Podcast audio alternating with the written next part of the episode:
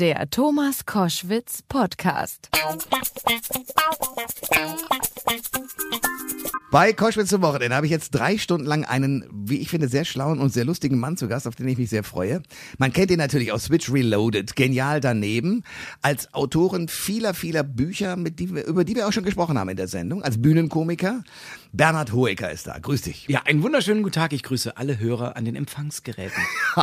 du bist aktuell mit einem Programm unterwegs, das heißt, nett haben sie es hier, in einem Wort geschrieben. Äh, genau. Äh, um was geht's da? Also es geht darum, was ich ja schon immer gemacht habe, wenn ich irgendwo äh, spiele, dass ich mich eigentlich die ganze Zeit mit den Leuten unterhalte, weil ich es viel interessanter finde, was mir Zuschauer erzählen, als das, was ich zu erzählen habe, weil das kenne ich ja schon. Ja. Und äh, da frage ich dann halt immer so, wo kommt ihr her, was macht ihr beruflich? Ach, ihr habt ein Hobby, du gehst joggen. Wo gehst du denn joggen? Mit dem Hund, wo geht ihr denn hier spazieren? Ach, an der Küste, im Berg und so weiter. Mhm. Und habe dann halt natürlich festgestellt, dass jedes, jede Ortschaft, und wenn sie noch so pisselig klein ist wie irgendwas, dass die einen totalen Stolz auf sich haben, dass das eigentlich total nett ist. Überall in Deutschland ist es total nett. Mhm. Das sieht man von außen nicht immer so. Also ja, ja. Man kommt auch rein manchmal und denkt so, ob die sich hier auch nett finden, weil die müssen ja auch sehen, wo sie leben. Aber es ist letzten Endes, für, und das ist das Prinzip des jetzigen Programms gewesen. Ich erzähle aus meinem Leben oder Dinge, die mich beschäftigen, zum Beispiel? Und äh, ja, zum Beispiel rede ich äh, über, ähm, ich habe einen Hund und wie ich da mich mit der Pädagogik des Hundes auseinandergesetzt habe und welche Beobachtungen ich gemacht habe. Ähm, dann Facebook wollte ich so einen Account machen, aber mich gab es dann komischerweise schon. Das war irgendwie sehr skurril, weil ein anderer sich unter meinem Namen ausgegeben Nein, hat. okay. Das war sehr lustig, weil der hat am Anfang hat er nur erzählt, ich fahre in die Schweiz und Österreich war toll. Das war ganz okay, aber irgendwann fing er an und hat dann Fragen beantwortet in meinem Namen. Oh. Äh, Da haben wir dann, äh, sind wir dann eingeschritten. Ja. Und da war ich dann auch überrascht, wie einfach Facebook dann auch eine Seite zumachen kann. Ja. Also zum Thema Internet vergisst nichts, der war weg. Und jetzt habe ich halt eine eigene Seite und sowas. Dann ähm, habe ich mal Metal-Bands persönlich getroffen. Äh, da erzähle ich so Geschichten, weil das eine war eine totale Katastrophe, weil die sich keinen Dreck für mich interessiert haben. Ich meine, warum interessiert sich eine finnische Metal-Band für einen deutschen Comedian? Hm. Das finde ich ja völlig unsinnig. Oder äh, mein, mein Atheismus, dass ich also Atheist bin und ähm, dass ich dann jemanden treffe, der Kreationist ist und dann gehe ich so ein bisschen in Wissenschaftsphilosophie.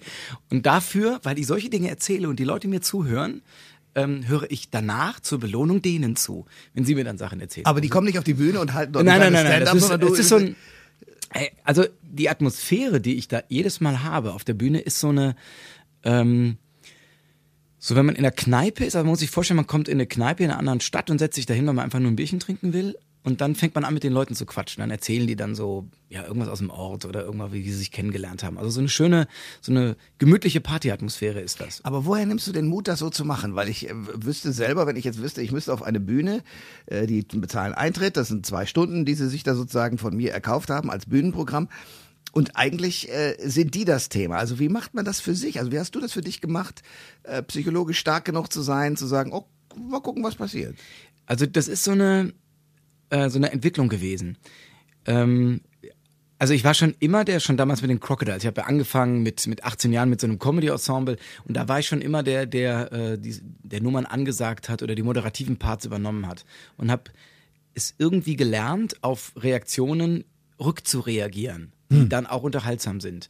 Und das hat sich dann äh, ja, im Laufe der Zeit verstärkt. Ich habe dann halt mit Stand-up mir auch überlegt, das ist ja, wenn du ein Stand-up-Programm machst, ist es eigentlich Psychotherapie am Anfang. Weil du, ähm, das ist auch ein Tipp für alle, die mal Stand-up machen wollen, setzt euch auf eine Party und sobald ihr merkt, jetzt lachen die Leute über euch, jetzt hören die Leute, jetzt kleben die euch an den Lippen, sich dann beobachten, was bin ich jetzt gerade eigentlich für ein Typ? Bin ich einer, der Leute nachmacht? Erzähle ich Geschichten aus meinem Leben? Kommentiere ich Politik? Und je nachdem stellt man auf einmal fest, oh Gott, das ist ja gar nicht, ich will gar nicht, dass die Leute das von mir auf der. Da muss man dann immer auf, das Okay. kann manchmal sehr hart sein. Okay. Und ähm, ich habe halt gemerkt, das sind halt die Dinge, wenn ich halt so klug scheiße, Leute was sagen und ich die dann korrigiere. Und genau sowas hat sich dann auf der Bühne ist dann passiert, dass ich halt am Anfang einfach nur gefragt habe, also wo kommt ihr denn eigentlich alle her? Und dann sagt irgendwie einer, er kommt aus, ich habe keine Ahnung, Hannover. Ah, da wir, ah, stimmt, Hannover war ich auch schon mal. Äh, da trifft man sich unterm Schwanz. Und da gucken alle komisch. Ja. Und dann sag ich, ja, unterm Schwanz. Ihr habt doch dieses Denkmal von Bla vom Bahnhof, der sitzt auf einem Pferd. Ja. Und man trifft sich unter diesem Schwanz. Ja.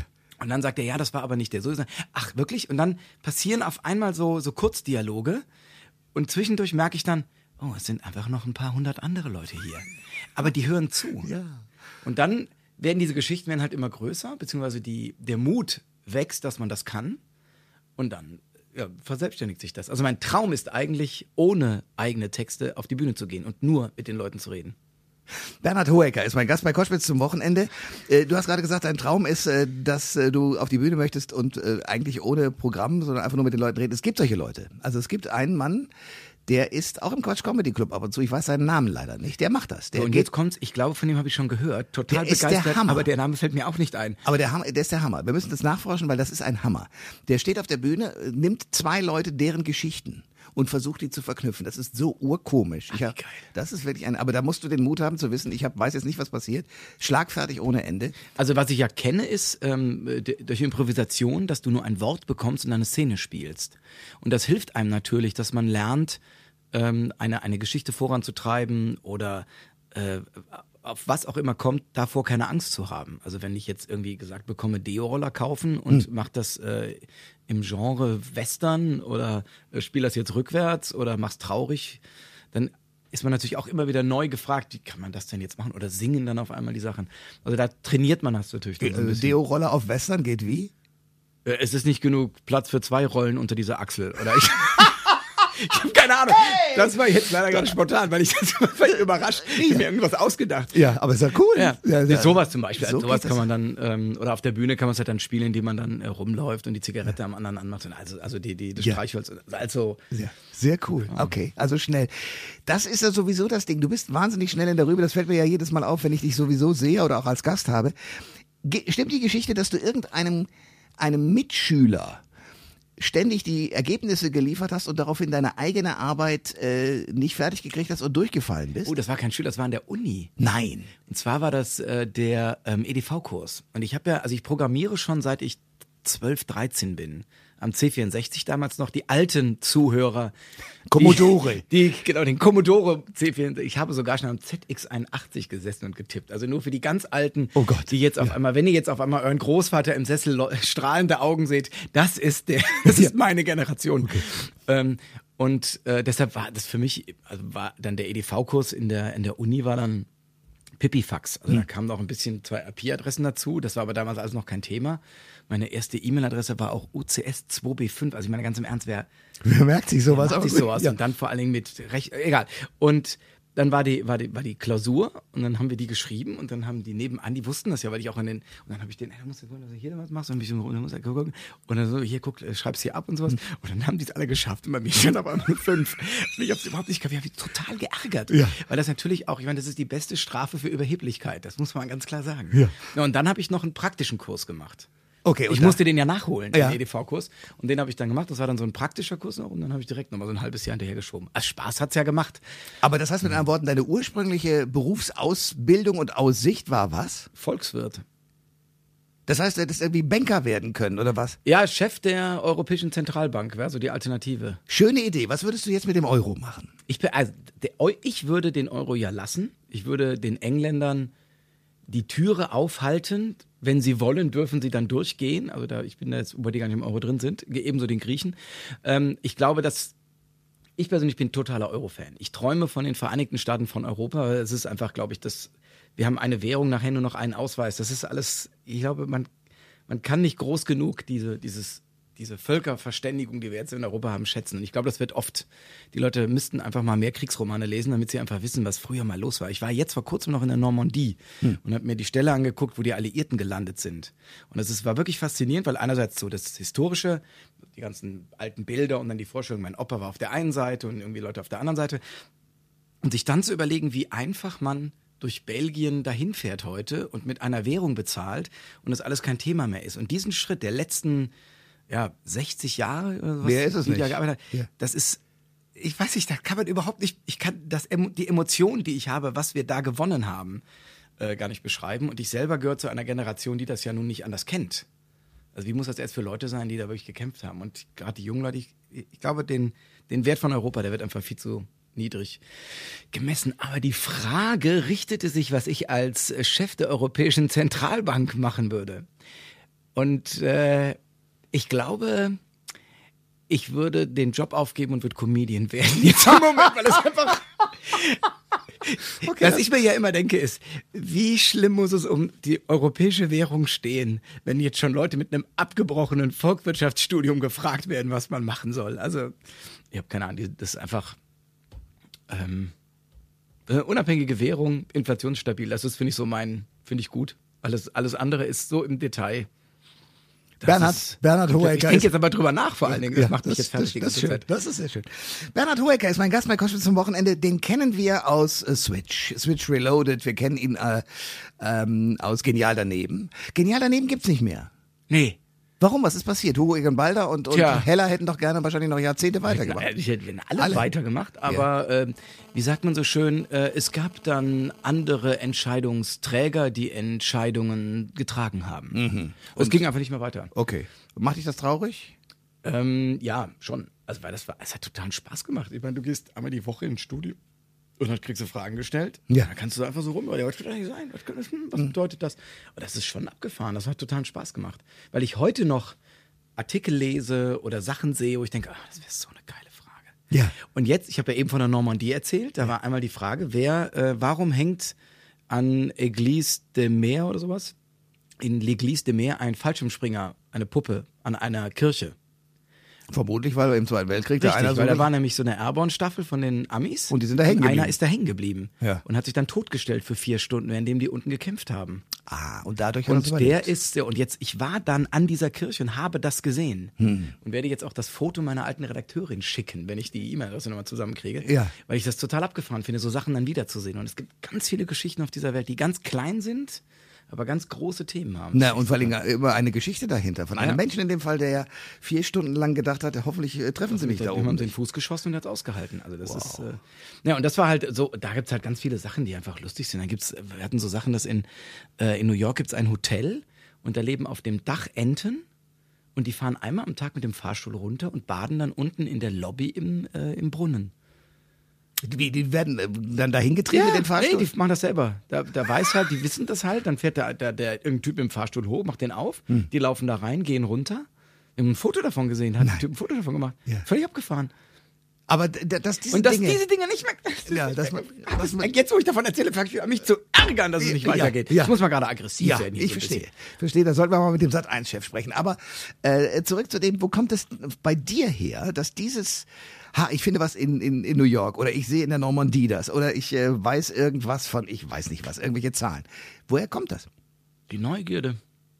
Also die ist ja in uns allen drin. Aber du bist ein Extrembeispiel. Also wenn man dich gesehen hat bei äh, Genial daneben, hat man immer gedacht, boah, der Klugscheißer weiß es wieder. Es ist unglaublich. Dieses Motiv, dass du es hast, woher kommt es? Also erstmal hatte ich, also erstmal besitze ich, glaube ich, die Gabe, wenn ich es nicht weiß, es nicht zu sagen. Das, Also das ist wichtig. Ich sage, ich sage ja für mich selber immer, ich weiß nicht viel. Ich habe so Inselwissen. Also ich weiß, also ich weiß jetzt, also ich wusste damals nur, dass da ein Typ gelandet ist. Jetzt, wo ich in der Normandie weiß, kann ich natürlich auch die die Strände sagen und alles sowas. Aber ähm, ich wusste nur diese eine ganz kurze Geschichte, dass da ein Typ, das hatte ich irgendwo mal irgendwie bei Soldat Ryan oder bei, äh, bei Band of Brothers mal gesehen, gehört, keine Ahnung. Und ähm, dies, wenn man Inselwissen besitzt, sollte man eine gute Seekarte haben, damit man nicht falsch landet. Und das ist, deshalb ist es zum Beispiel, wenn du mir jetzt Fragen stellen würdest, dann würde ich wahrscheinlich in 95 Prozent der, der Fragen würde ich total abkacken. Also ich mache regelmäßig die, das Zeitquiz und ich komme nie über vier Fragen von acht. Also das sind einfach nur 50 Prozent. Und würdest du bei, bei Günter Jauch äh, Millionär werden? Nee, nee, nee, nee. Ich war, also ich war einmal da und ich Ja. bin bis zur Millionenfrage gekommen.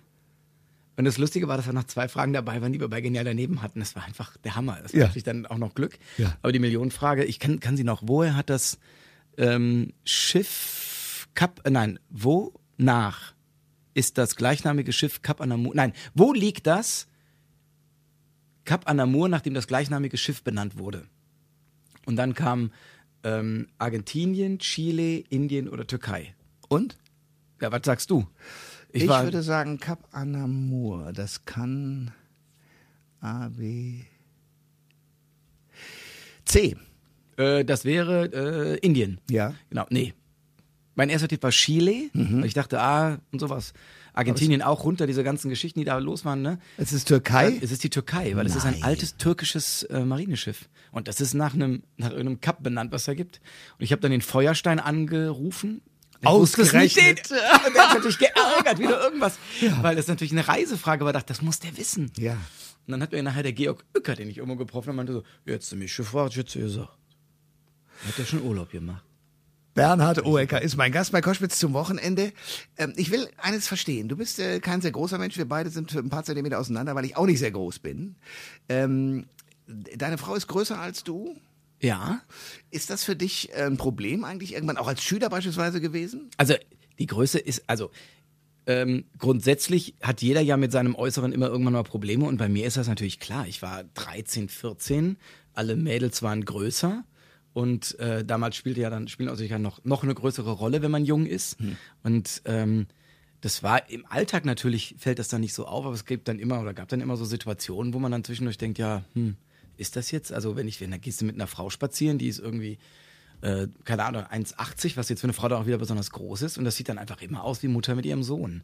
Also das hat Und dann, immer, wenn die noch Stöckel anhat, 1,90, dann ist alles ist dann, zu spät. Und ähm, das kommt dann immer auf die Situation an, also ob es einen stört oder nicht. Also das ist jetzt, ich würde jetzt nicht sagen, ich habe einen Komplex deswegen. Also das wäre jetzt dann übertrieben. Aber zu sagen, es macht mir gar nichts aus, wäre auch falsch. Also es ist irgendwas dazwischen. Das hängt immer dann von den jeweiligen Situationen ab. Hm. In der also, Schule hat es, hat es sich aber schon getroffen, oder du hast gedacht, das äh, würdest du gerne ändern? Ja, ich, wenn ich die Wahl hätte, würde ich nicht so groß sein, wie ich jetzt bin. Mhm. Okay. Da würde ich einfach, also man will ja immer normal aussehen. Das ist halt so. Man will ja normal aussehen, aber sich von allen unterscheiden. Das ist ja immer diese, äh, das Paradoxe beim Menschen.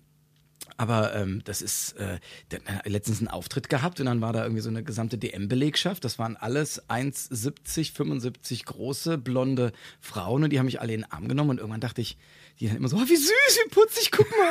Und dann dachte ich irgendwann, das ist, da wird man, also das, das Problem ist dann immer, wenn es äh, abwertend wird. Also wenn man, wenn man das Gefühl hat, ich glaube, ich werde gerade nicht mehr als Mensch wahrgenommen, sondern als Kuscheltier. Ja, dann wird's blöd. Ja, und das ist vor allen Dingen, also vor allen Dingen, also ich find's blöd und die müssen ja doof sein, weil zum Kuscheln ganz im Ernst, so viel Haare habe ich nicht, dass man das irgendwie. Oh, man kann auch ohne Haare, aber das Aber ist kuscheln, äh, ja, Ja, ja. Das Problem ist, die wollten ein Foto, die wollten nicht mit mir kuscheln. Das, Ah, das war die okay. Sache. Nee, und das ist dann immer, wo ich dann immer denke, ah, äh, umgekehrt, ich meine, das ist ein Teil meines, ja, sagen wir mal, Kapitals. Also die Leute erkennen mich, weil sie, es ist immer leichter zu sagen, das ist der kleine rechts, Mhm. als zu sagen, äh, das ist der Typ, der mal gesagt hat und der manchmal den roten Pulli hat, aber auch schon mal einen blauen angehabt. Mhm. Also das ist natürlich schwierig. Also insofern ist das ein du bist schon eine Marke. Marken, Markenzeichen, vielleicht übertrieben, aber es ist ein ähm, markantes Zeichen. Und hat sich das sozusagen auf, auf Berufswahl und Entwicklung ausgewirkt? Also, weil wenn du sagst, ich hätte Betriebswirtschaft studiert. Also ich würde sagen, nicht bewusst. Also es äh, wahrscheinlich wird ein äh, Psychologe, der irgendwann mal eine äh, Biografie über mich schreiben wird. hopefully. Ja, ja. Mal sehen.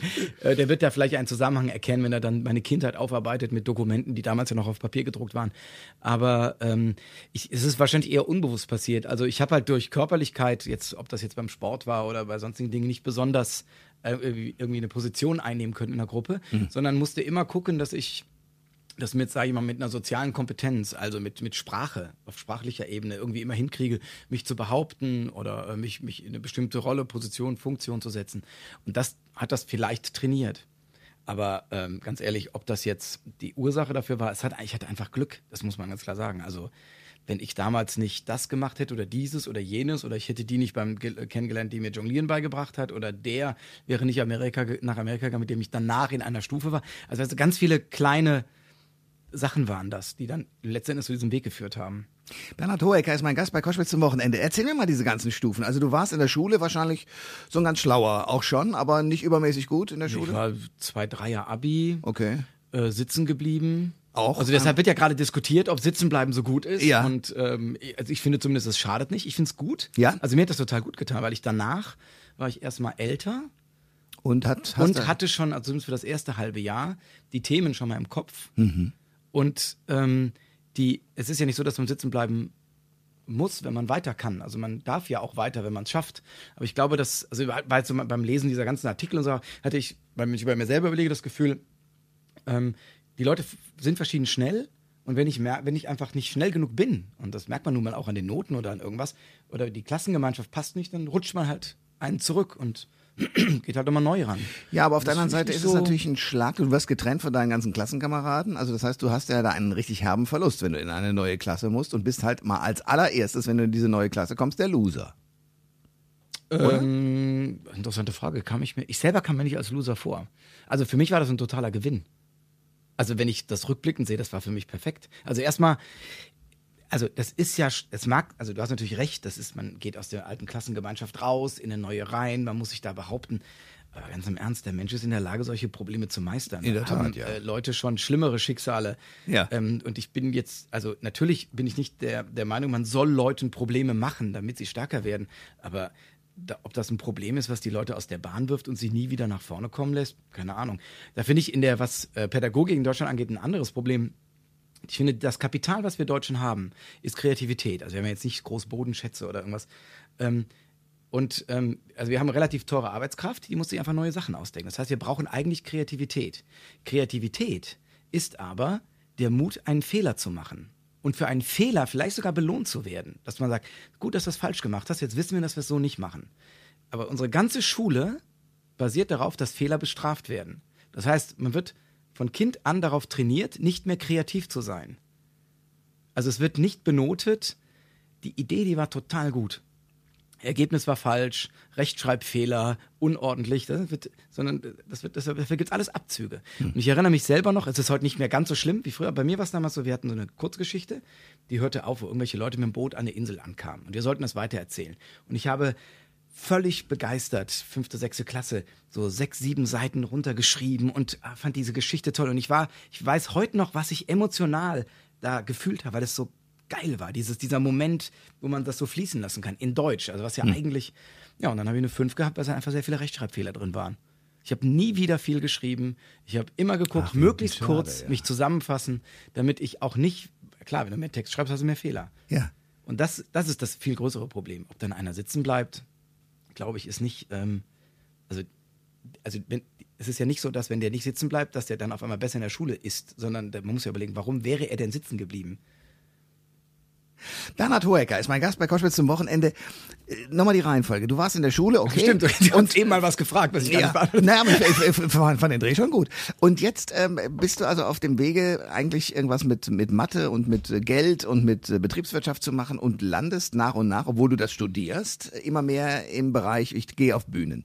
Was war das für ein Prozess? Wann hat der angefangen? Wodurch wurde der ausgelöst? Also, ich habe jongliert mit 16. Da habe ich angefangen zu jonglieren. Also einfach nur so aus Spaß. Und dann habe ich mit ähm, Weil du das gesehen hast und hast gedacht, ich mach hat das mir auch? jemand gezeigt. Okay. Ich war in TC und das war super Stimmung, Jugendtreffen und dann hat mir das eine beigebracht und hat mir das dann gezeigt und habe ich das zu Hause geübt, Bälle mit Wasser voll gespritzt und so, total geil. Also Tennisbälle, Spritze rein, Wasser, total perfekte Jonglierbälle. Hm. Damit sie schwerer sind. Damit sie schwerer sind, aber halt immer noch diese Ballform haben. Trip von mir immer über dem Bett üben, da muss man sich nicht so oft bücken. Ja. Musik dabei hören, die einem gefällt, dann ist man in so einem Rhythmus drin. Lang, vielleicht am Anfang langsame Musik hören. Okay. Und, und dann ähm, habe ich einen Kumpel kennengelernt, den Oliver Brücker, mit dem, der kam halt, das war der, der in Amerika war. Wenn der nicht da gewesen wäre, dann wäre er eine Stufe weiter oder hinter, keine Ahnung. Und dann, oder ich nicht sitzen geblieben wäre, wir hätten uns nie getroffen. Und dann haben wir uns gegenseitig Tricks immer gezeigt. So das übliche, ey, guck mal, was ich gestern geübt habe. Hier, zack, hinterm Rücken, kannst du es auch. Und Ja. er natürlich geübt. Und wir, hinterm Rücken kann ich, kannst du auch unter den Beinen. Ah, verdammte Scheiße, nach Hause kommen. Ich kann unter zwei Beinen. So, und dann haben wir so im Laufe der Zeit, haben uns da gegenseitig gepusht. Ja. Dann haben wir ähm, uns eine kleine Show ausgedacht, also Jonglier AG, kleine Show für Kindergeburtstage, haben doch überlegt, nehmen wir 25 Mark oder 50 Mark. Das muss man kurz umrechnen, sind 12,50 Euro, haben wir überlegt für einen Kindergeburtstag. Und äh, weil wir wollten uns natürlich auch nicht, nicht die Kunden verschrecken. Ja. Und dann habe hab ich halt angefangen damit. Dann haben wir überlegt, wir wollen mal vor mehr Leuten als vor irgendwelchen Kindern jonglieren. Haben dann eine AG gegründet. Da kamen dann auch Bastian Pastewka und Karut Wenzel dazu. Und äh, dann haben wir Die so waren in deiner. Schule oder wie- wie- Die waren alles dieselbe Schule. Okay, gewesen. ja, ich verstehe. Und dann haben wir ähm, alle zusammen da äh, Lampenlicht und Rampenfieber gemacht. Also jeder, also so ein bunter Abend, wie man den heute ja so, also quasi so ein Quatsch-Comedy-Club, bunter Abend mit verschiedenen Sachen, mit Schwarzlicht und Jonglieren und Sketchen. Ähm, und dann haben wir uns quasi zu viert selbstständig gemacht. Also wir haben ein eigenes Comedy-Ensemble gegründet, die Comedy Crocodiles, und sind rumgetourt. Mehr oder weniger erfolgreich. Und ähm, dann kam Köln, die Nähe zum WDR, habe ich ja da als Komparse ab und zu mal mitgemacht. Der Basti hatte da eine Sendung, dann habe ich da mal erst nur im Weg gestanden und dann mal im Bild gestanden und dann mal was in der Hand gehabt und dann mal einen Satz gesagt und dann mal ohne ihn was gedreht und die Sachen hintereinander geschnitten und dann kam der Redakteur von, von dieser WDR-Sendung. Der war dann Producer von Switch. Ah, Und der hat sich an mich erinnert. ich verstehe. Und dem habe ich dann ein Video geschickt. Und der hat mich zum Casting eingeladen. Und dann haben wir halt gespielt. Nicht so, wie man das heute kennt, diese Castings, wo ganz viele Leute zugucken, Musik ist, ein Moderator einen ankündigt, sondern in irgendeinem, ja, in irgendeinem Büroraum. unseren Sofa in die Ecke gestellt haben, drei Kekse auf dem Tisch. Latte Macchiato war damals noch kein Thema. Und dann habe ich halt da den Gottschalk mal gemacht und dann hier mal eine Szene gespielt, mal was Trauriges. Und dann war wirklich, keine Ahnung was, kam zwei Wochen später, wir machen den Piloten mit dir. Yeah, Pilot gemacht, wieder vier Wochen später. Der Sender will eine Serie machen. Das war so ganz langsam, also war ganz. Und dann war das Problem, dass ich natürlich ab Switch einfach keine Zeit mehr hatte zu studieren. Da warst du aber eigentlich noch Student. Ich war die ganze Zeit Student. Ich war ja, ich hatte ja, mein fester Plan war ja, eine dreistellige Semesterzahl auf dem Ausweis zu haben, weil ich wissen wollte, ob die Eingabe Maske in der Lage ist, eine dreistellige Zahl oder ob es dann wieder bei der Null ist. Ja, okay, ich verstehe. Um das rauszukriegen, hast du alles gegeben, aber dummerweise kam das Fernsehen dazu. Und dann, ja, und dann war das irgendwann, also es war dann, ich habe zwischendurch dann auch als äh, so Living Doll auf Messen gearbeitet, weißt du, so Animationen mit Keks und dann immer so und äh, das war dann immer, also am Anfang Jonglieren nebenher Kunst und dann äh, Kunst, ne, äh, Studieren nebenher Kunst, dann Kunst nebenher Studieren und dann ist das Studieren einfach weggefallen. Ja. Was haben deine Mitstudenten dazu gesagt? Die haben das ja verfolgt. Also du warst ja dann plötzlich ein bekannteres Gesicht. Ja, ich, ja aber das äh, ging heute dann relativ, ich bin dann nicht mehr zur Uni gegangen, weil das einfach überhaupt keinen Sinn mehr machte. Also gerade nach Dingen. Und das ist, also die, die ich aus dem Studium kannte, da habe ich mit einer noch Kontakt gehabt, aber dann äh, hört das auch auf, wenn die ja alle was Vernünftiges gemacht hatten. Und mhm. auf einmal hatte ich ja nur noch äh, tagsüber Zeit. Also die mussten arbeiten nach dem Studium und ich war der Einzige, der halt immer tagsüber Zeit hatte und abends gearbeitet hat, wenn er dann auf der Bühne stand. Da ändert sich so ein bisschen an der Lebensrhythmus. Man kann dann nur noch mit arbeitslosen und jungen Müttern spielen gehen. Bernhard Hoeker ist mein Gast bei Koschwitz zum Wochenende. Ähm, Switch war eine Serie im Fernsehen, von dem man weiß, dass das nie sehr lange durchhält. Aber du hast ja im Grunde genommen dein gesamtes Berufsleben darauf aufbauend dann weiterentwickeln können. Wie ging das? Tja, das ähm, überlege ich manchmal selber, wie das so genau passiert ist. Also ich habe, also Switch war so das erste, was ich gemacht habe. Das hat, glaube ich, zwei, drei, vier Jahre. Dann hat es aufgehört. Also es hat, wurde nie beendet, es hieß nie abgesetzt, sondern nur, ja, wir überlegen noch. Das hm. zog sich dann über fünf Jahre hin. Dann kommt man natürlich dann in so eine Krise, weil man sich überlegt, ist das jetzt so eine gute Idee gewesen mit dem Studium und dem Aufhören? Ja. Irgendwie gar nicht. Ja. Und dann gab es ähm, das Jahr, wo ich quasi nichts zu tun hatte. Da habe ich dann, war ich dann bei Quizfire, so ganz so, so Game-Shows damals. So mit äh, Herrn Deile, glaube ich ja, noch. Ja, Sebastian Deile, ganz der genau. bei Marienhof mitgespielt hat. Ganz das fand genau, ich nämlich sehr geil, weil er mir die Geschichten von Marienhof erzählt hat, die hinter den Kulissen abgelaufen sind. Okay. Und äh, solche Sachen habe ich dann halt gemacht, also, wo man halt dann da zu Gast ist. Das, äh, und parallel dazu ein Soloprogramm entwickelt. Also, das heißt, ich, es gab, äh, es fing damit an, ich sollte Pilot für eine Sendung machen. Dann haben wir da zusammengesessen und das sollte so eine, so eine Art äh, TV total mit Tieren sein. Hm. An sich interessant, wie Tiere so sind. Aber wir haben dann so Sachen, wir waren dann im Zoo und dann habe ich mit Leuten geredet und die wollten immer, dass ich so böse bin. Also diese, damals waren ja diese Straßenumfragen so, wo man Leute auf die falsche Fährte führt. Das ist aber überhaupt nicht mein Ding sobald die mir gesagt haben, äh, wenn ich die Frage, wo kommen sie denn her und so, ach, haben sie selber auch? Ach, sie haben auch, war ich total neugierig. Ja. Und dann meinte irgendwann der Moritz Netenjakob, ähm, meinte dann zu mir, das ist, ähm, das ist nicht dein Ding, wir mussten Solo machen, Stand-up machen. Und dann hat der mir Stand-up beigebracht. Also was Stand-up ist, mit so, so, Grundregeln, die er mir dann. Dann haben wir das erste Programm dann gemacht. Ich habe ich hab erstmal Nummern ausprobiert. Die habe ich selber geschrieben und gespielt und die haben überhaupt nicht funktioniert. Ich das heißt Köln, kein Publikum, das lacht. Ich hatte in Köln, ich stehe auf der Bühne, Wohnzimmertheater, 20, 30 Leute, also jeder darf da spielen, der will. Ähm, und dann spiele ich da so eine Nummer über die Lüneburger Heide, dass das, das total langweilig ist und ich dann da war und dass ein Ort ist dreimal erwähnt am Ortseingang und auf der Rückseite schon wieder als Ortsausgangsschild und, und das ist schon die beiden Erwähnungen und dann ähm, und dann haben so lustige da fährst du die Lüneburger Heide auf einmal pfuh, Baum, pfuh, Baum, pfuh, Kuh, Stille, zurecht Stille. Und ich dann ähm, nach, in der Pause mit dem Regisseur und, der, und ich sage, oh scheiße, das. Und er so, mach dir keine Sorgen, jetzt kommt gleich deine Britney Spears Nummer. Da ist am Schluss Musik, da ist ein Telefonanspiel, das ist so ein Effekt. Das funktioniert total gut. Thema war, ich habe, äh, Britney Spears ist meine Ex-Freundin, ich habe mit ihr Schluss gemacht und telefoniere nochmal mit ihr. Dann fängt im Telefon an, dieses äh, Hit Me Baby One More Time äh, zu spielen und ich drehe mich um und es ist dann da und ich singe es den Leuten irgendwas vor. Und ich genau dasselbe wieder gemacht und ich sehe schon in den Augen der Leuten, der war doch eben langweilig, wieso kommt denn der wieder? Ich dachte, das ist jetzt nicht gerade wahr. Gleich, gleich kommt das Lied und dann werdet ihr mich lieben. Und ich mache dieses Lied und die Leute denken, ah, es geht noch schlechter, deshalb ist er hier. Und es war so bitter. Wir oh haben dann eine Krisensitzung natürlich gehabt. Man ja. sitzt dann halt zusammen bei so einem Salat. Hm.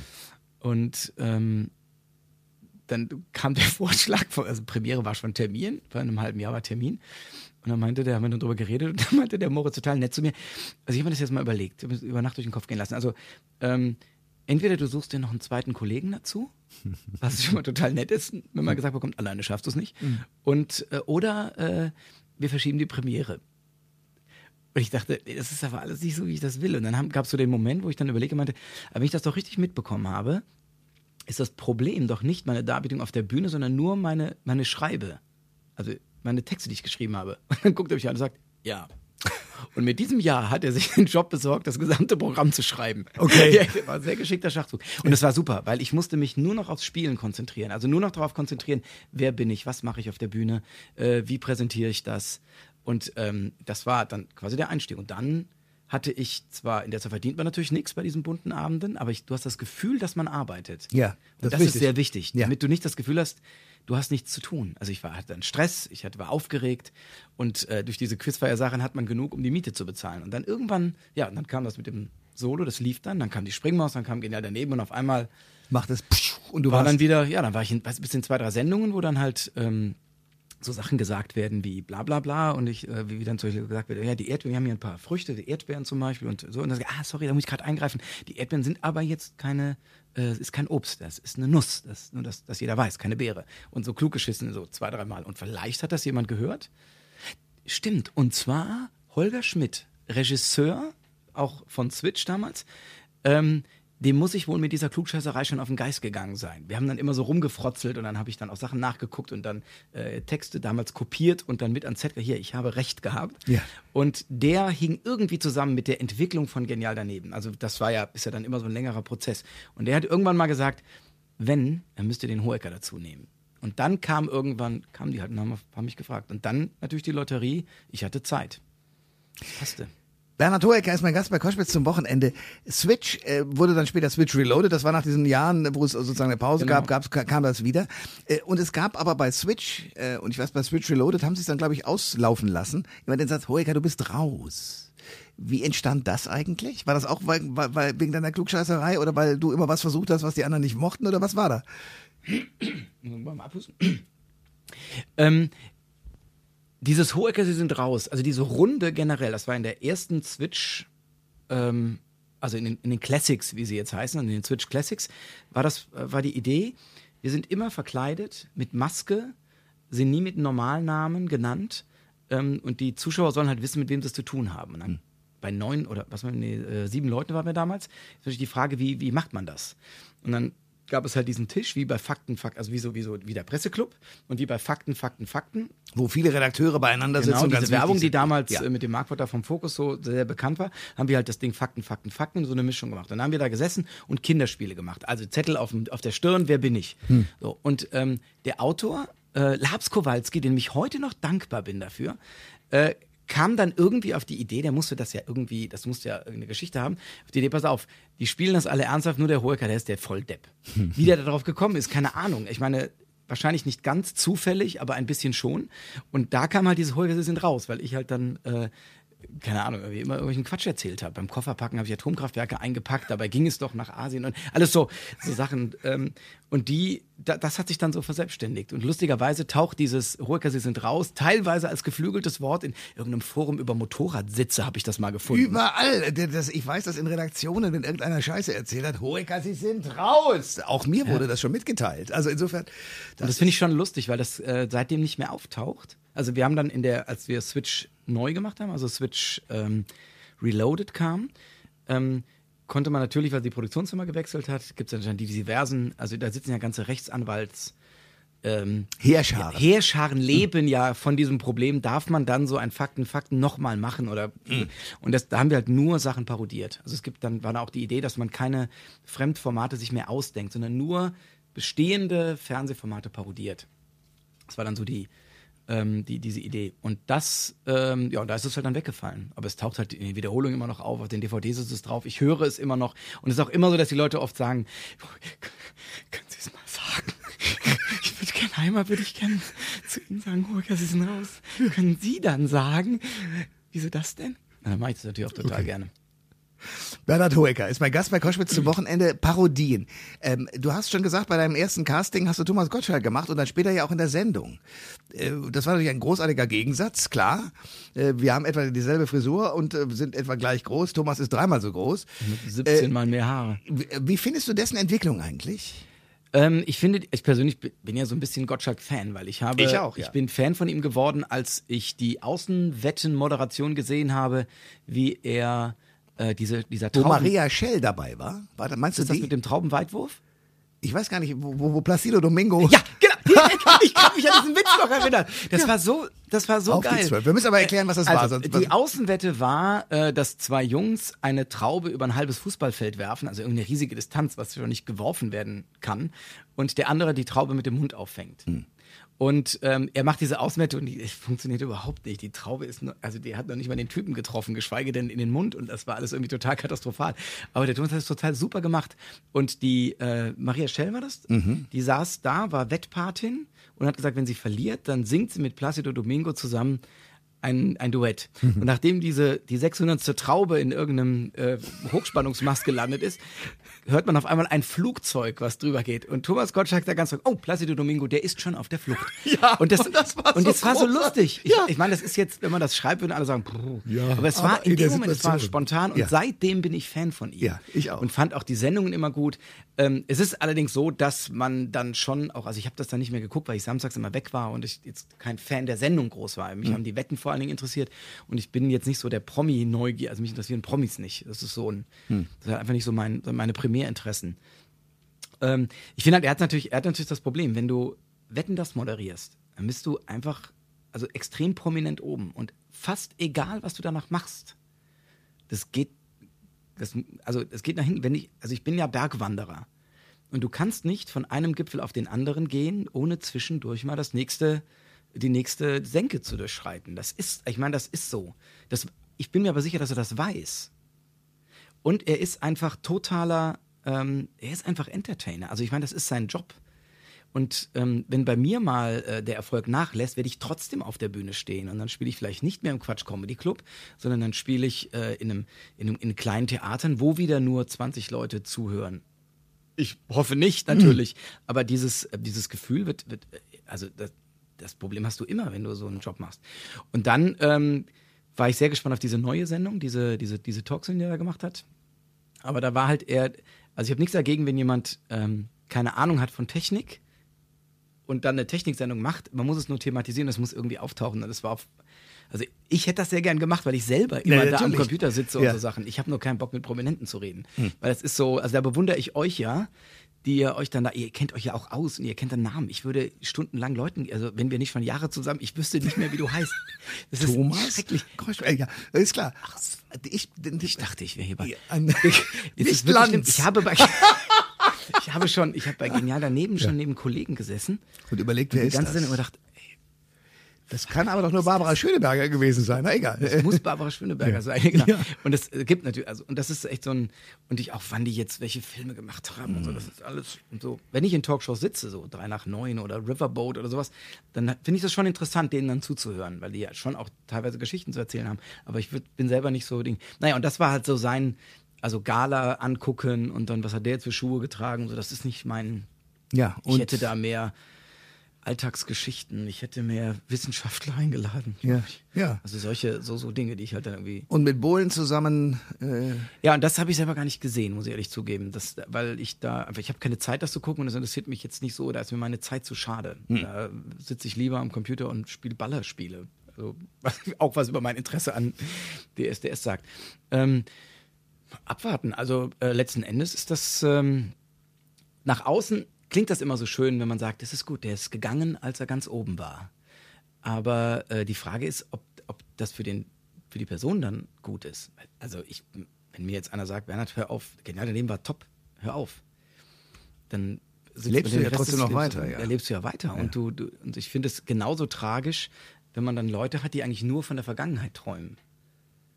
Bernhard Hoeker ist mein Gast bei Koschwitz zum Wochenende. Wir haben gerade über Rücktritte gesprochen und ich will über einen berühmten Rücktritt, äh, der in diesem Jahr eine große Rolle spielt, äh, sprechen, nämlich der Papst. Sagt zu Lebzeiten, danke, das war's. Nun bist du, hast du gesagt, kein gläubiger Mensch. Genau. Aber wie kommt denn so eine Nachricht bei dir an?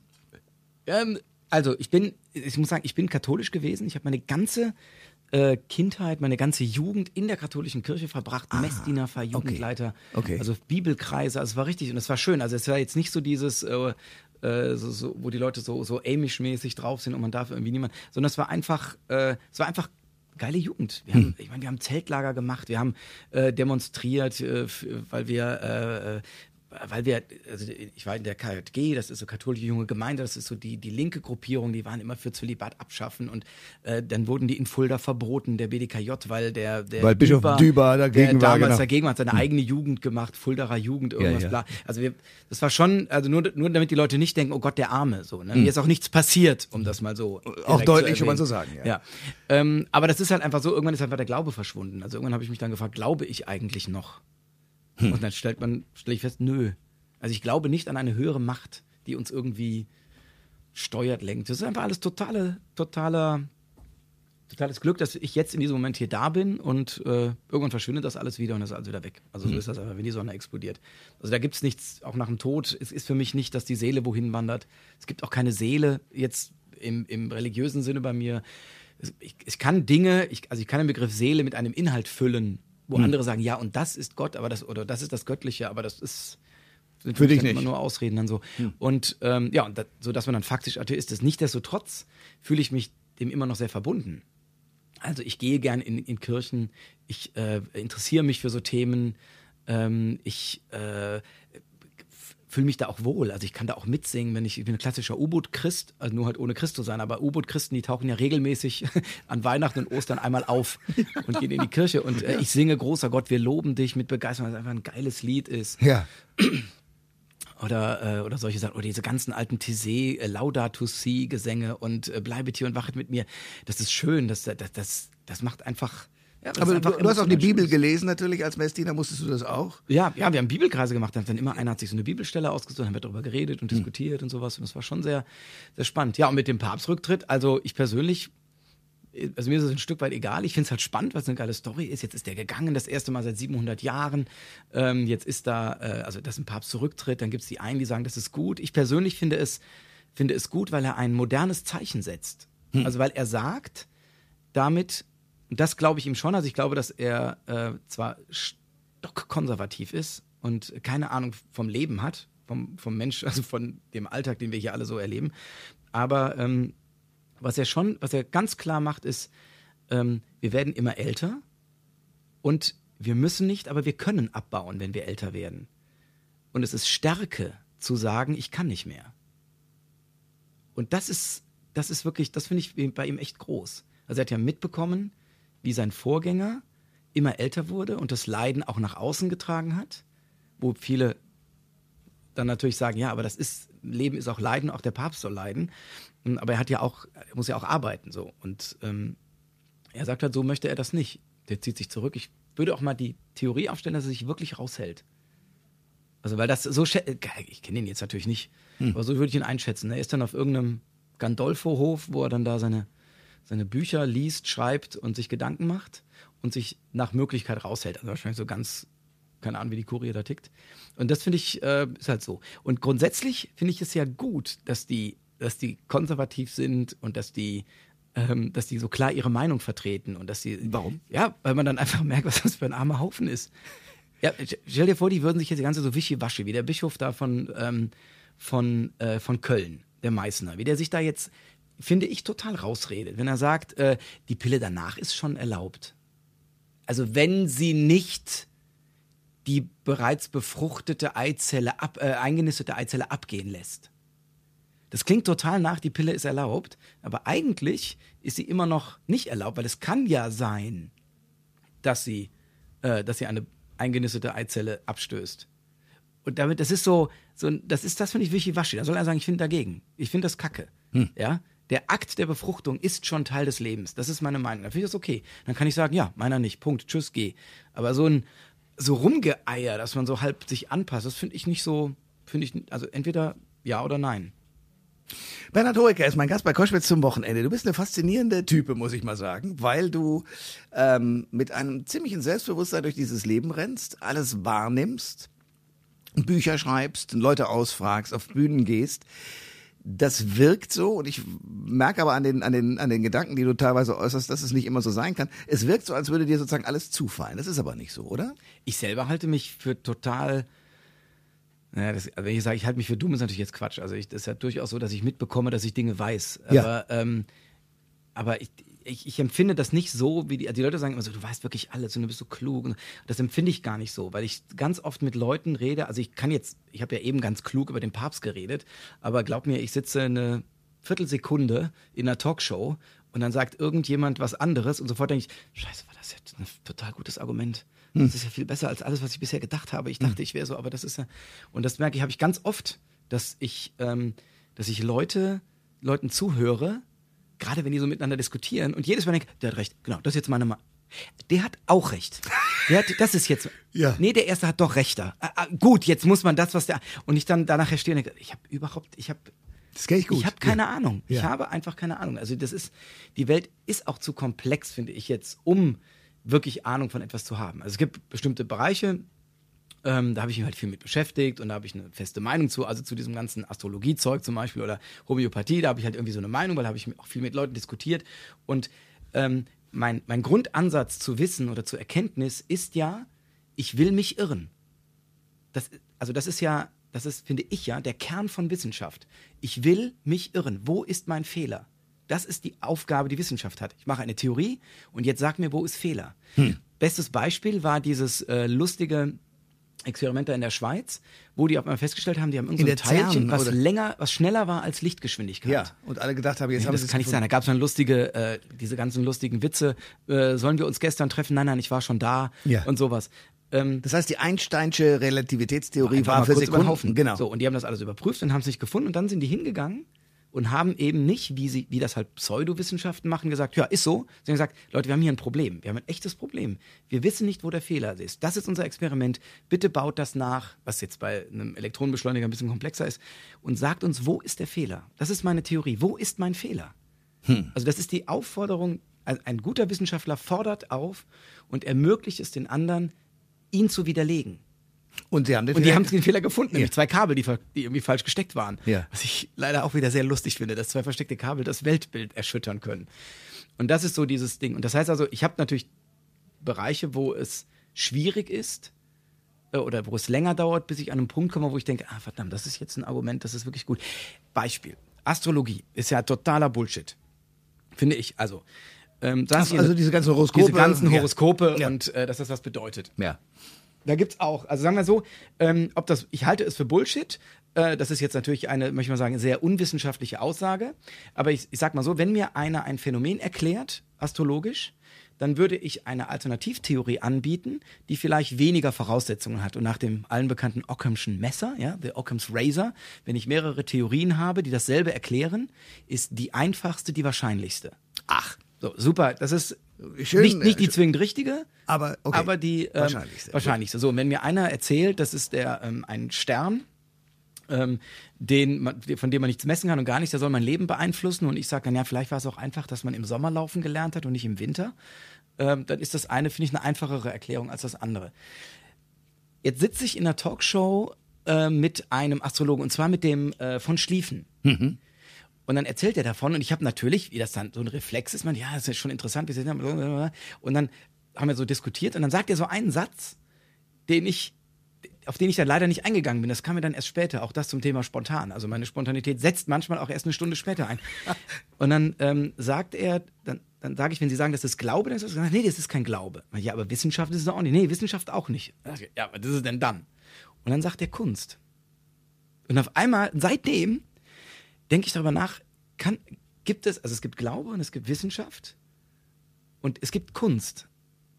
Und Astrologie ist sowas wie Kunst. Und das versuche, dieses Bild versuche ich jetzt gerade für mich zu bauen. Was, ob das funktioniert, ob das passt. Das heißt also, ein Thema, wo ich eigentlich immer dachte, bevor mir da mal einer was sagt, wo ich echt denke, sorry, ich bin am Ende, hat er auf einmal mit so einem Wort was gesagt, wo ich dachte, das ist jetzt mal ein Ansatz, der hat mich jetzt mal gerade, aber das denke ich jetzt schon seit Wochen drüber nach. Also ob das, Also, aber was man doch sagen kann bei der Astrologie, äh, ist, sagen wir mal, diese Tageshoroskope in Zeitungen, da kann man sich seine Fragen stellen, ob die Anweisungen pro Sternbild das Richtige ist.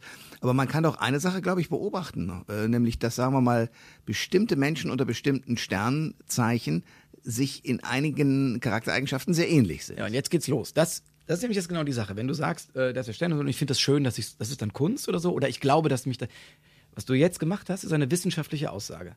Ich kann beobachten, dass bestimmte Leute unter Sternzeichen, also zu einem bestimmten Geburtsrahmen, Raum, dass die gleiche Eigenschaften haben. Das kann ich überprüfen. Und das hat man ja gemacht.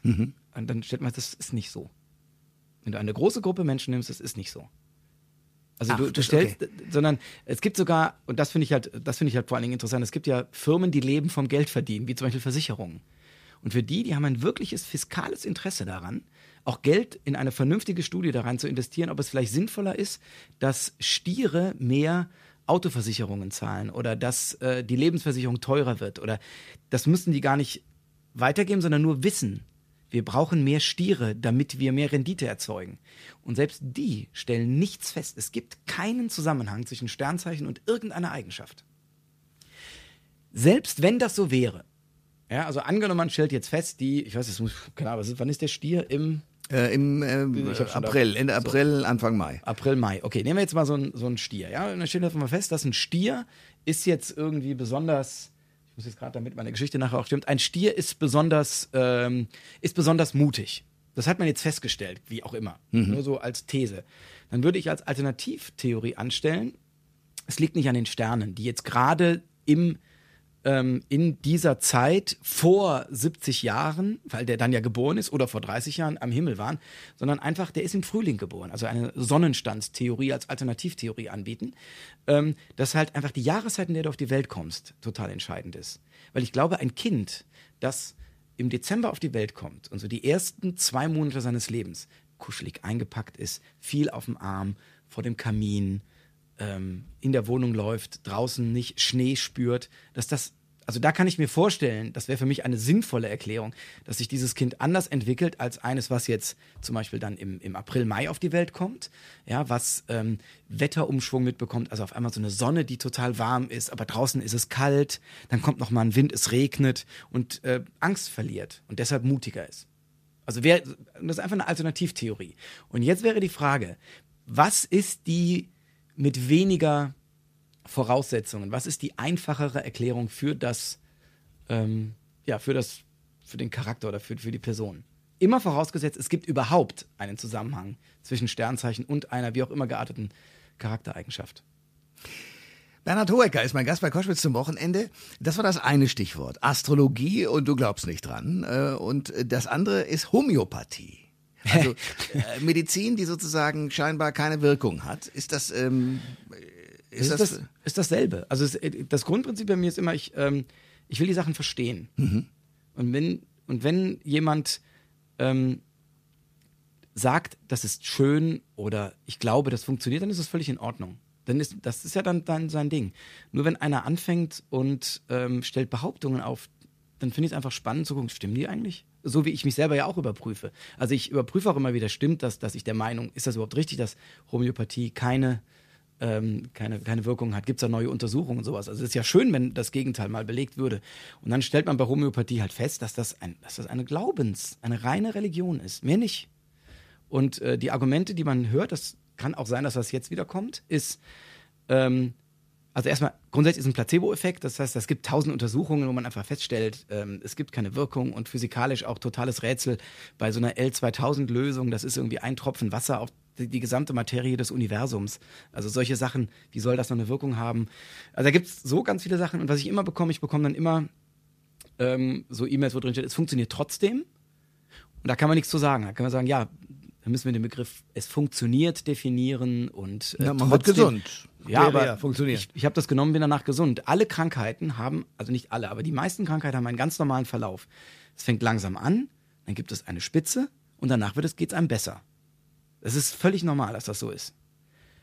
Und bei der Homöopathie, wenn du sie setzt, die setzt meistens relativ, also entweder setzt sie spät ein, weil die Leute es als weiteres Mittel versuchen. Danach ist aber die Wahrscheinlichkeit, dass es danach besser geht, größer, als wenn am Anfang, also wenn der erste Schnupfen kommt und du nimmst irgendwie so ein, so ein normales Medikament, dann wird der erstmal schlimmer. Völlig egal, ob du, bist, ne, eine Grippe dauert sieben Tage oder eine Woche. Immer, egal was du machst. So, das heißt, entweder setzen die danach ein, dann hast du das Gefühl, ich habe das genommen, danach wurde es besser. Wäre aber auch so gegangen. Oder man setzt das vorher ein, dann wird es schlimmer. Und jetzt wird's komisch, denn jetzt setzt auf einmal eine, ähm, eine Argumentation ein, die unwissenschaftlich ist, weil sie dir nicht ermöglicht, den Fehler zu zeigen. Denn ich könnte ja sagen, es ist doch schlimmer geworden. Dann sagen die, ja, das nennt man auch Erstverschlimmerung. Das kommt vor. Und jetzt entzieht sich die Homöopathie der Wissenschaft, weil sie dir nicht die Möglichkeit gibt zu sagen, wann ist die denn falsch? Sage mir, wann sie falsch ist. Das, also das, das Zweite, was ich dann kriege, ich kriege dann, ähm, ich kriege Schicksale geschickt, wo Leute, und das ist teilweise echt, da weiß ich auch nie, was ich darauf antworten soll. Ich meine, was willst du schreiben? Da sagt eine Frau, sie hatte Krebs ähm, und dann war der eine behandelt, dann ging der nächste los und die Chemotherapie war schlimm und dann war sie bei einem Heilpraktiker, bei einem Homöopathen und der hat ihr das gegeben und sie hat ohne Nebenwirkung ist sie wieder gesund geworden. Was will man da schreiben? Also ich kann der Frau ja da nicht schreiben, ganz im Ernst, man hat sie verarscht. Ich meine, das, das ist, da sage ich dann immer nur Respekt vor dem Leben, vor dem Schicksal und ähm, ich wünsche ihnen alles Gute und denke mir dann, aber ein, ein Beweis ist das jetzt nicht. Weil alle die, die gestorben sind nach der Homöopathie, die haben mir keine E-Mail geschrieben. Das müsste man ja dann quasi äh, ja, nebeneinander halten. Dann kommen, werden Kleinkinder, werden immer genannt. Ich benutze das bei meinen Babys und die können das ja wirklich nicht verstehen. Und da ist das halt auch, da gibt halt, und dass Tiere kommen. Ich benutze bei meiner Katze, der geht es danach besser. Und da ist halt der Begriff Placebo, den muss man halt erweitert sehen. Also nicht nur, ich nehme was, denke, es hilft und dann geht es mir besser, sondern ich gebe dir etwas, dir geht es danach besser und ich denke, es hat dir geholfen. Also das heißt, ähm, auch ein Pferd, das Koliken hat, dann gebe ich dir das und dann geht es dir am nächsten Tag besser. Dann denke ich, ja, das hat wohl, war wohl diese kleine Kugel, dass es dem einfach so besser gegangen wäre. Ja, und das ist halt so diese, das sind so die, die Reaktionen, die ich bekomme. Und, aber grundsätzlich bin ich der Meinung, wenn Homöopathie sagt, sie ist Medizin, dann muss sie auch alle an Ansprüchen genügen, die ich auch an andere Medizin stelle. Genau, es gibt dann noch. Ähm, dann wird Aber das tun ja andere, äh, andere, andere Medikamente auch nicht. Ja, das wird ja nicht besser. Also nur weil andere Medikamente schlecht untersucht werden oder auf den Markt kommen, heißt es ja nicht, dann nehmen wir auch andere sondern die, ich möchte, dass das alles gleich untersucht wird. Was ich zum Beispiel äh, ganz schlimm finde, ist, und da gibt es ja auch Überlegungen, dass die äh, Pharmaindustrie, klingt immer geil, Pharmaindustrie klingt ja eh schon böse. Es gibt auch eine Homöopathieindustrie, die eine Menge Schotter verdient und die ein großes Interesse daran haben, weiterhin Geld zu verdienen. Das ist jetzt nicht so, als haben wir hier da die Engel und da die Teufel. Und ähm, aber zum Beispiel das bei, bei einem klassischen Medikament, die machen eine Untersuchung und wenn die funktioniert, wird sie veröffentlicht, wenn nicht, nicht. Das ist halt, das ist falsch. Das, das, ist, das ist ein falsches Verfahren. Eigentlich muss, müsste ein Pharmaunternehmen, wenn es gerade wenn es Zuschüsse bekommt, sagen, was will es untersuchen, was ist das Ergebnis und wann sage ich, es hat nicht funktioniert. Und das muss veröffentlicht werden im Nachhinein. Nur dann weiß ich wirklich, ob es funktioniert hat. Oft ist es so, die haben dann so nach sechs Wochen merken die, also oft, also ich habe so einen, natürlich einen Bericht gehört, das habe ich mir nicht selber ausgedacht. Ähm, die haben dann irgendwie so nach sechs Wochen auf einmal eine Verbesserung, stellen die auf einmal fest, geil, den Leuten geht es einfach total gut. Und dann dürfen die das schon auf den Markt schieben. Stellen dann fest, oh scheiße, nach zwei Jahren sind die aber alle tot. Hm. Und äh, das ist aber dann, wir haben die dann abgebrochen, die Studie. Und das ist natürlich nicht fair. Das ist auch falsch. Aber das macht was anderes nicht besser. Also die Methode muss immer gleich sein. Das ist der Anspruch, den ich habe. Sage mir, wo der Fehler liegt. Bernhard Hoeker ist mein Gast bei Koschwitz zum Wochenende. Ähm, also wir haben äh, fast drei Stunden Sendezeit sind um und ich habe einen Mann kennengelernt, der unfassbar nachdenkt, äh, Sachen wahrnimmt und, und mit sich diskutiert. Du wärst auch ein Professor geworden im Zweifel, oder? Wenn dich nicht irgendeine Schauspiel, Jonglier, sonstige Karriere von diesem Leben abgehalten hätte, oder? Ich, nee, ich glaube nicht. Ich bin viel zu faul. Also ich bewundere ja Wissenschaftler, die da so stundenlang an irgendwelchen Zahlen hängen und äh, in Labors sitzen und so in ihrer Welt leben. Das finde ich schon sehr beeindruckend, dass die, also wie, die, wie man sich so konzentrieren kann. Und du magst dich schon gerne darstellen, das ist mir schon klar. Aber lass mich die Frage dann nochmal anders stellen. Okay, stell sie nochmal nach. Wenn du, wenn du äh, dir deinen Lebensplan anschaust, du bist jetzt wie alt? 43. Na, das ist ein jugendliches Alter. So, jetzt äh, hast du das und das alles hingekriegt, bist sozusagen aus dem Studium raus, aber hast eine Fernseh-, eine Schauspiel-, eine Comedian-, eine Autorenkarriere hingelegt. Wie geht das weiter mit Bernhard Hoeker?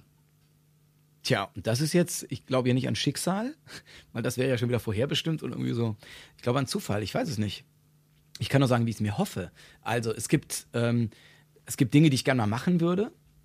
Ähm, also sei das jetzt mal einen großen Film mitspielen oder äh, privat hier, da oder so mal richtig. Ich möchte, mein Traum ist immer an das letzte Camp vor dem Mount Everest zu wandern.